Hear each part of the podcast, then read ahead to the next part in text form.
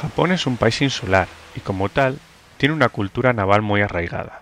En el país nipón se comienza a ver la necesidad de construir una flota defensiva tras los intentos de invasión de los mongoles en el siglo XIII desde las costas chinas.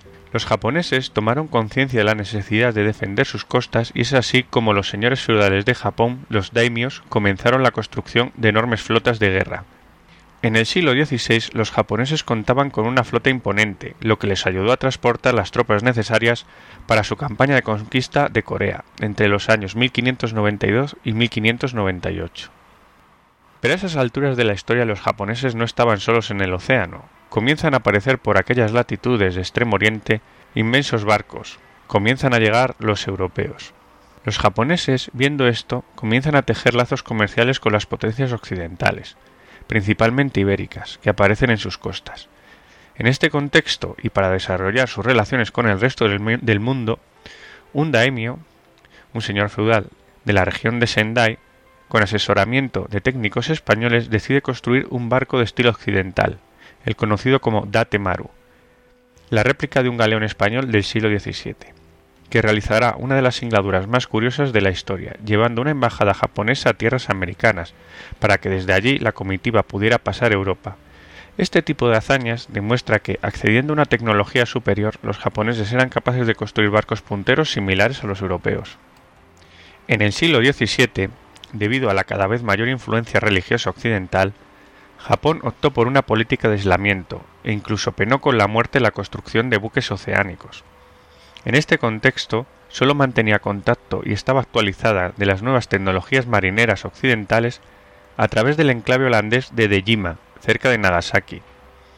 Ya en el siglo XIX, la aparición de los conocidos como barcos negros de bandera norteamericana del comodoro Matthew Perry en la bahía de Tokio en julio de 1853 fue una verdadera convulsión política para el régimen del shogunato, la presencia de los buques de guerra condicionaron las negociaciones y forzaron la apertura de una serie de puertos para el comercio exterior, lo que hizo peligrar la política aislacionista de Japón.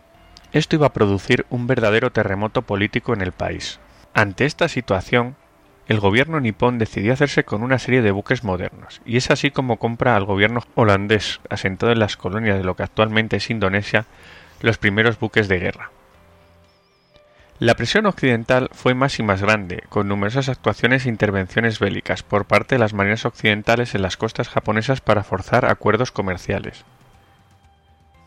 En esta tesitura, que estaba cambiando rápidamente la economía de la sociedad japonesa, el gobierno nipón envió una serie de marinos a entrenarse en las academias navales occidentales, esto junto a la compra de las primeras unidades navales modernas fueron el germen de una flota que siendo la más joven del mundo en aquel entonces alcanzaría cotas de gloria nunca soñadas. Para crear una marina de guerra que iba a surgir de la nada, se pensó en seguir el modelo de la que entonces era la marina más poderosa del planeta, la Marina Británica, la Royal Navy.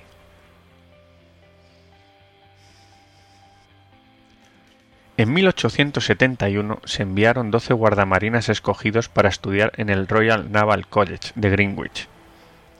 Entre ellos se encontraba Heidahicho Togo, una de las grandes figuras navales japonesas. El choque cultural de estos jóvenes en la Inglaterra victoriana fue brutal, pero cumplieron con su cometido, aprendiendo las modernas técnicas de combate naval.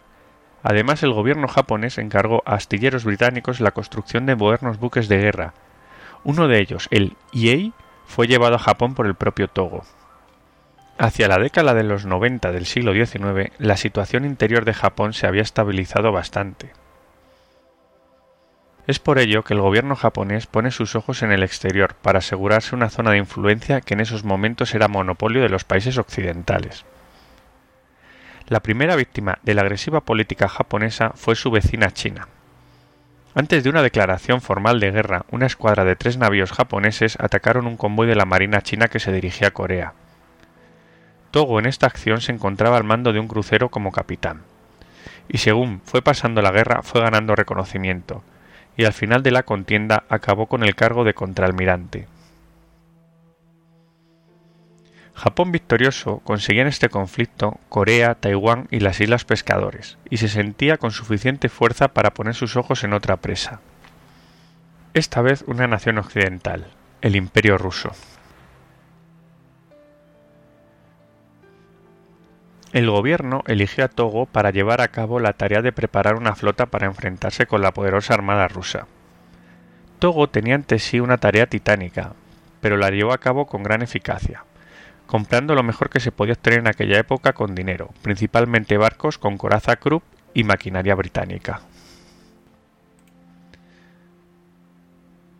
Además, los japoneses adoptaron en lo que se refiere a la artillería el shimose, un potente explosivo para los proyectiles de la flota. Las hostilidades se abrieron el 8 de febrero de 1904. La armada japonesa contaba entonces con 6 acorazados, 6 cruceros acorazados, 19 destructores y 16 torpederos.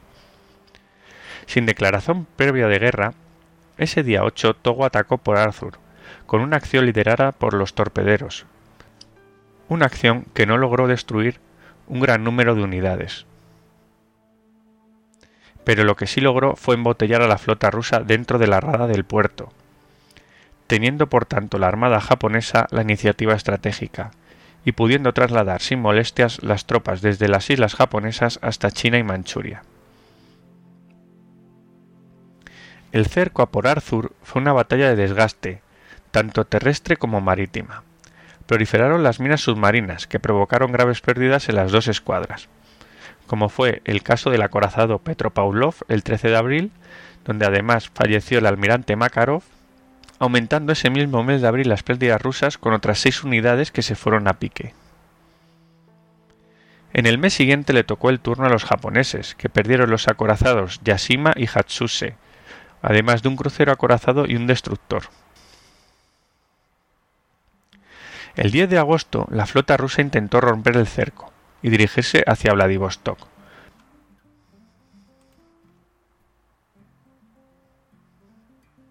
Con un total de cuatro acorazados, cuatro cruceros y 29 torpederos. Togo los interceptó y comenzó el cañoneo. Togo se negó a cortar la distancia de cañoneo para no exponerse a los torpederos, dando así mayor importancia a la artillería principal de los acorazados. El bombardeo duró dos horas, hasta que algunos proyectiles japoneses dañaron el puente de mando del Sarevich, buque insignia, matando al almirante Bifev. La línea rusa quedó desgobernada. Togo quiso acercarse para rematarla, pero los, valerosos torpederos rusos frustraron el ataque. Es por ello que la mayoría de la flota rusa pudo guarecerse en puertos neutrales. Esto fue el fin de la campaña naval de Por Arthur, que caería el 2 de enero de 1905.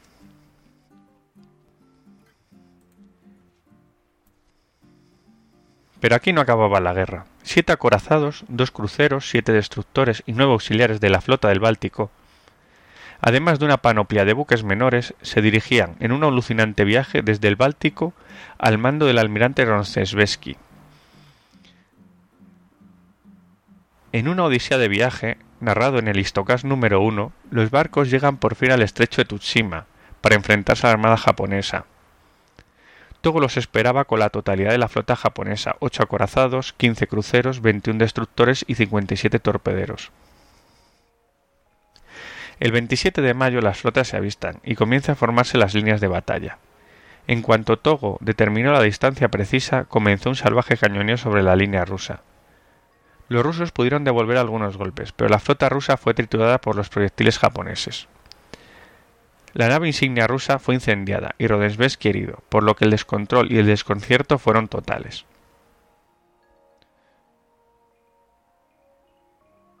Cuando se aclaró el humo de la batalla, la victoria había sido total para los japoneses. De los 38 barcos rusos que se internaron en el estrecho de Tsushima, habían sido hundidos o capturados 27. Los japoneses perdieron solo tres torpederos. Los rusos perdieron 4.300 hombres y más de 500 fueron hechos prisioneros, por 117 muertos japoneses y 400 heridos.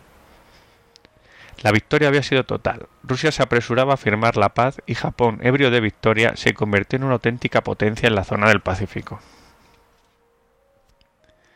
En tan solo 30 años, los japoneses habían desarrollado una tradición naval que les había llevado a la más absoluta de las victorias. Años antes de la batalla de Tsushima, un ingeniero naval italiano, Cuniverti, propugnaba una nueva generación de acorazados, con la característica de ser monocalibres, es decir, que solo portaran un tipo de artillería principal, y no la panoplia que en ese momento tenían las naves. Japón tuvo muy en cuenta sus teorías, que en otros países no pasaron de ser pura ciencia ficción. Los japoneses pusieron la quilla del Aki, destinado a ser el primer acorazado monocalibre. Pero al final la dificultad en obtener el armamento necesario lo dejó como una especie de híbrido de lo que iba a ser la nueva generación de acorazados Dignau. Otra de las novedades que encontró eco en la marina japonesa fue el crucero de batalla, Siguiendo la máxima de Lord Fisher de la velocidad escoraza, Japón encargó a los astilleros británicos en 1911 el que iba a convertirse en el buque más poderoso de esta clase hasta la botadura del Hood en 1920. Hablamos del Congo, que tenía un armamento principal de 8 cañones de 356 milímetros. Tras el Congo, votado en 1913, entraron en servicio el Iei en 1914 y el Haruna y Kirishima en 1915. Estos barcos constituían por sí mismos una potente escuadra de batalla. Pero además de los cruceros de batalla, Japón se lanzó a la construcción de verdaderos acorazados, como fueron el Fuso, el Yamashiro, el Yuga y el Ise, con cañones de 356 milímetros y un poderoso blindaje. Además, durante la Primera Guerra Mundial, construyó los Nagato y Mutsu, con ocho cañones de 410 milímetros cada uno. La industria japonesa de construcción de buques no paraba de sorprender a las potencias occidentales. Siguiendo ese ritmo, prometían convertirse en la mayor potencia marítima. La propia estrategia geopolítica de Japón mostraba esa vocación. De ser un país sometido y humillado había pasado a forjar su propio imperio colonial. Su entrada en la Primera Guerra Mundial le proporcionó las colonias alemanas del Pacífico, permitiendo extender su imperio aún más. En 1915 hizo las humillantes 21 demandas al gobierno chino, que no eran ni más ni menos que afirmar el monopolio de Japón sobre China. Esto hizo que la imagen internacional de Japón se resintiera. En un mundo sumido en guerra, Japón logró expandirse y después, ante la Sociedad de Naciones, confirmar sus conquistas, como fueron Tinshao, las Marshall, las Marianas y las Carolinas. Pero pasó a ser considerada una nación peligrosa. Además, inquietaba entre las naciones occidentales su desmesurado crecimiento naval. Ante tal problemática, entre noviembre de 1921 y febrero de 1922 se organizó la Conferencia de Washington para resolver los problemas del Tratado de Versalles en el lejano Oriente. Esta conferencia derivó en un acuerdo angloamericano-japonés, donde entre otras cosas Japón aceptaba retirarse de la península de Santún a cambio de mantener el status quo en el Pacífico. Eso quería decir que no se iban a construir más bases por parte de las marinas occidentales. Así, importantes territorios como eran las Filipinas se mantenían desguarnecidos. Pero el punto más importante de esta conferencia fue el que se refería a las fuerzas navales.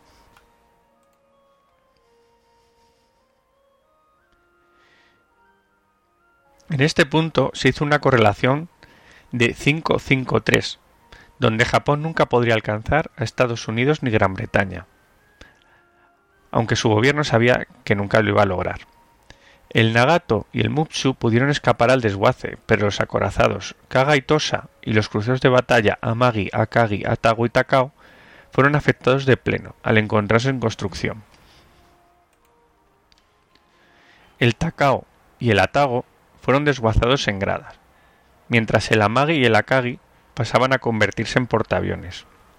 Y el Kaga fue destinado al desguace, mientras que el Tosa fue utilizado como pontón experimental para la artillería.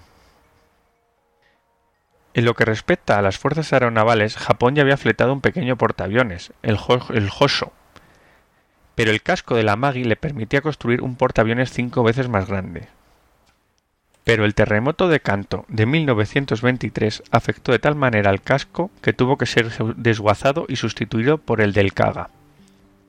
Por tanto, el Kaga y el Akagi formaron la primera escuadra de portaaviones de la flota combinada japonesa, la Rengo Kentai. Otra clase de barcos, los conocidos como las chicas para todo, los cruceros, también fueron debidamente valorados dentro de la Armada japonesa.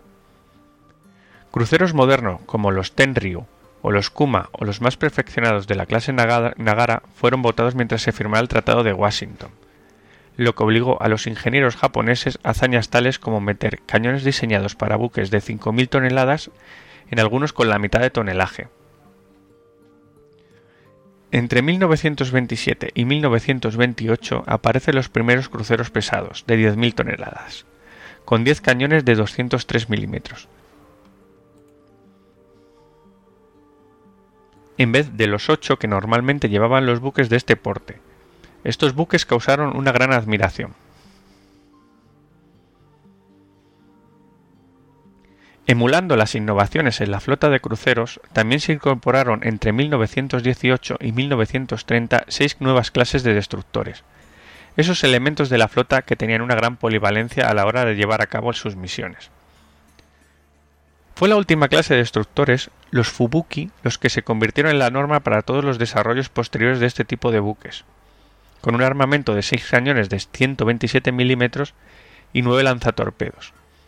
Para aumentar la fuerza letal de estos buques, se adoptó el torpedo del tipo 93, de propulsión por oxígeno, conocido como Long Lanes, y que tuvieron un devastador resultado para los americanos en el ataque a Pearl Harbor. En lo que respecta a la política, el gobierno japonés fue cayendo más y más en manos de los militaristas, inaugurando hacia 1930 lo que se conoce como el periodo Kurai Tanima, el Valle Oscuro, que acabó con los sucesos de la Segunda Guerra Mundial. Todo comenzó en la Conferencia de Desarme Naval de Londres de 1930. El problema fue la flota de submarinos, donde Japón pretendía tener unas 78.000 toneladas, mientras que la conferencia fijó una paridad de 57.700 toneladas para todas las potencias. La importancia de los submarinos estaba concebida debido a que los japoneses, en la hipótesis de un conflicto con Estados Unidos, esperarían a la flota enemiga en posiciones defensivas mientras los submarinos atacaban a la flota norteamericana causando bajas para una vez llegada al enfrentamiento con los japoneses hubiera una mayor paridad. Poco después, en 1931, los sucesos en Manchuria que implicaron al ejército japonés hizo que la Sociedad de Naciones sancionara a este país. Japón respondió abandonándola, poniendo de manifiesto su inoperancia, y pese al aislamiento diplomático internacional, los japoneses además anularon todos los tratados de restricción naval a los que se habían comprometido. En ese momento el programa naval japonés se puso a toda máquina en dos direcciones. La primera, reconstruyendo las grandes unidades que ya poseía, entre ellos los cruceros de batalla que los que acabó convirtiéndolos en acorazados rápidos. Y la segunda, botando nuevas unidades, entre ellas cuatro portaaviones pesados y cinco portaaviones más pequeños, 10 nuevos cruceros pesados y 42 destructores. Además, se llevó a cabo la construcción del mayor hito naval de la historia japonesa, los dos acorazados de 64.000 toneladas de la clase Yamato, el Yamato y el Musashi, armados con cañones de 650 milímetros. Así nos encontramos con una armada con una gran capacidad artillera en sus buques y con una fuerza aeronaval de primer nivel. Justo en el momento de comenzar las hostilidades con Norteamérica, la flota japonesa contaba con 10 acorazados, 10 portaaviones, cuatro de ellos ligeros, 18 cruceros pesados, 20 cruceros ligeros, 112 destructores y 68 submarinos. Una flota que en números era la tercera del mundo. Una armada que los designios de la historia le iban a llevar aquel 7 de diciembre de 1941.